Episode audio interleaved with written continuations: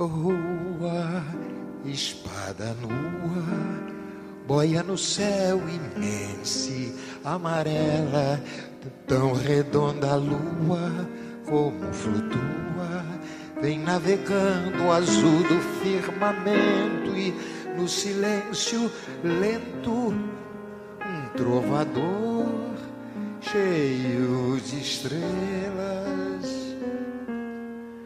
Querido aluno do Peja, a música de Tom Jobim, Luísa, composta em 1981, foi, anos mais tarde, usada como tema da novela Brilhante, protagonizada por Vera Fischer.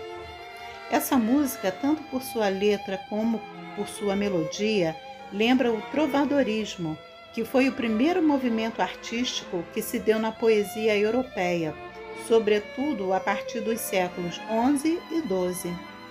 Composto por cantigas líricas e satíricas escritas pelos trovadores que dão nome ao movimento, era um híbrido entre a linguagem poética e a música. Acompanhados de instrumentos musicais e de dança, os trovadores viajavam entoando suas cantigas, foi um dos gêneros literários mais populares da Idade Média, ao lado das novelas de cavalaria, expressão da prosa no período.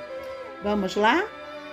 Agora leia o texto e faça os exercícios de linguagens artísticas. Boa aula!